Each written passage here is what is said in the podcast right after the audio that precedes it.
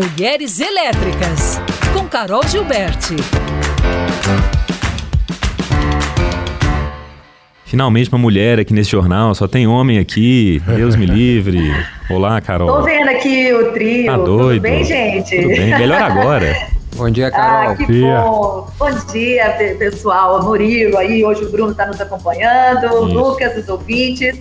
Prazer, eu tô me sentindo, como se diz, é, é, é, Vende teu do fruto, né? Ai, bom dia, gente. Tudo bem? Esse trânsito doido, a gente também ficou parado aqui hoje, viu, para levar os meninos da escola. Não Ah, o que é, credo, não. hoje tá péssimo. Ah, Tá, tá tudo tá, ruim. tá. Hoje tá pra estressar qualquer um, mas vamos lá. Vamos desestressar. Gente, vamos... vocês têm um longo dia ainda pela frente de várias notícias, né? Ai, nem Espero fala. que a maioria seja boa.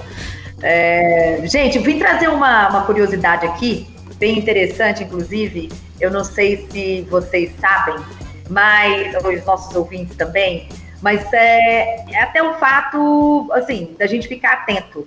Mas há uma pesquisa que foi feita pelo SPC Brasil que diz que a cada 10 jovens de 25 a 29 anos, quatro deles estão endividados.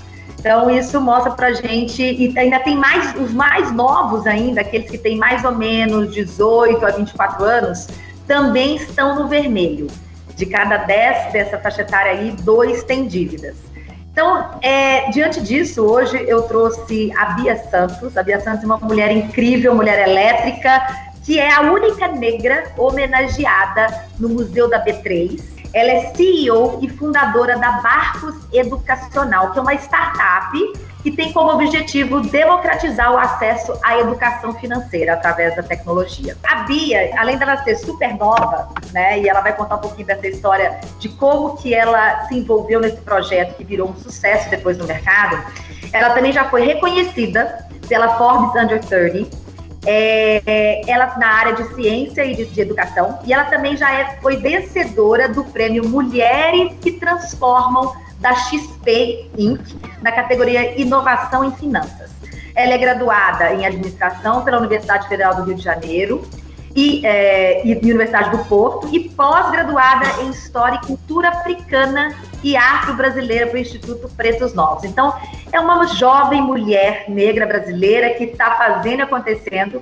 E a primeira coisa que eu perguntei para ela foi: Bia, geralmente, quando nós empreendedores, né, pensamos numa ideia ou pensamos numa solução, é porque muitas vezes, né, numa grande maioria das situações, nós sentimos esse desafio dentro da nossa realidade, nossa sociedade, da, né, do nosso dia a dia. Eu perguntei se na fundação da Barcos, né, a, né, a startup dela, foi, foi através disso, desses desafios da sociedade, de entender que uma boa parte dos nossos jovens estavam endividados. Vamos ouvir o que ela disse para dizer? Vamos.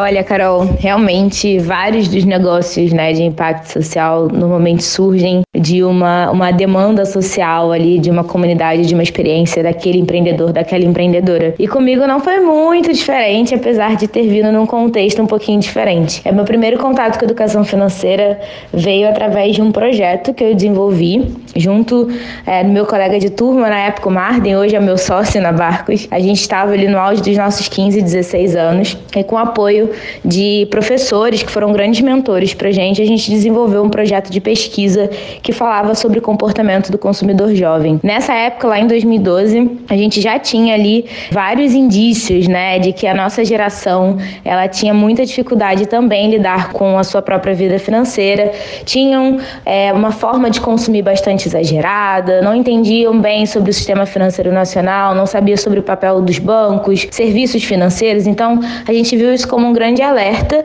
do ponto de vista comportamental e a gente trouxe a educação financeira como a grande solução ali, uma das principais soluções para conseguir educar o jovem a lidar melhor com o dinheiro e se planejar para sua vida financeira. Então, na verdade, surgiu de um projeto de pesquisa apoiado pelo CNPq, é ir numa escola pública aqui no Rio de Janeiro. Então, quero levantar também, eu acho que é super importante a gente falar de como, né, iniciativas como essa mudam a vida de jovens que estão em que estão em, em colégios públicos, né? E foi a partir daí que eu comecei a estudar educação financeira e nunca mais parei.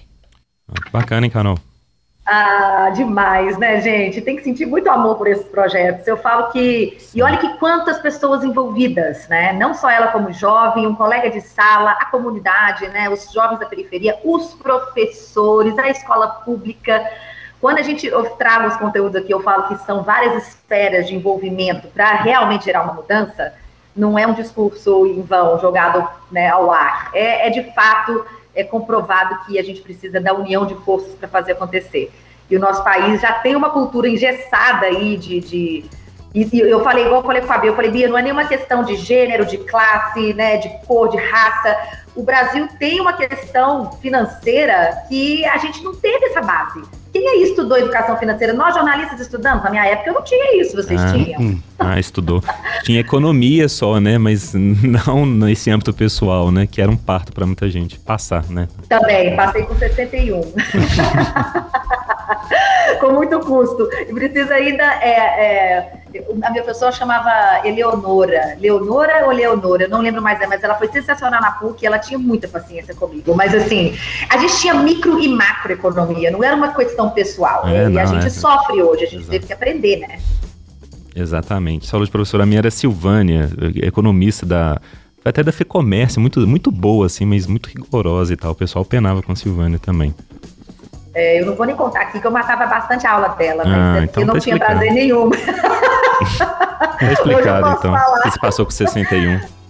É, exatamente, porque ela foi muito boazinha. Mas então, gente, essas iniciativas elas são extremamente importantes. E aí eu fico muito feliz de trazer a Bia essa semana. Na quinta-feira ela vai trazer um pouquinho mais sobre a trajetória, o quanto, como, eu vou trazer um pouco mais do como que o, a Barcos, né, que é essa startup hoje, uhum. tem essa capilaridade é, não só nas escolas públicas, mas também no Brasil como um todo, para levar essa educação financeira e né, fazer essa capacitação importante e necessária para que o nosso país prospere, não é mesmo? É verdade, sobretudo as novas gerações, né? Chegar aí já sabendo usar o dinheiro, né, corretamente, não querem sufoco igual a gente aqui.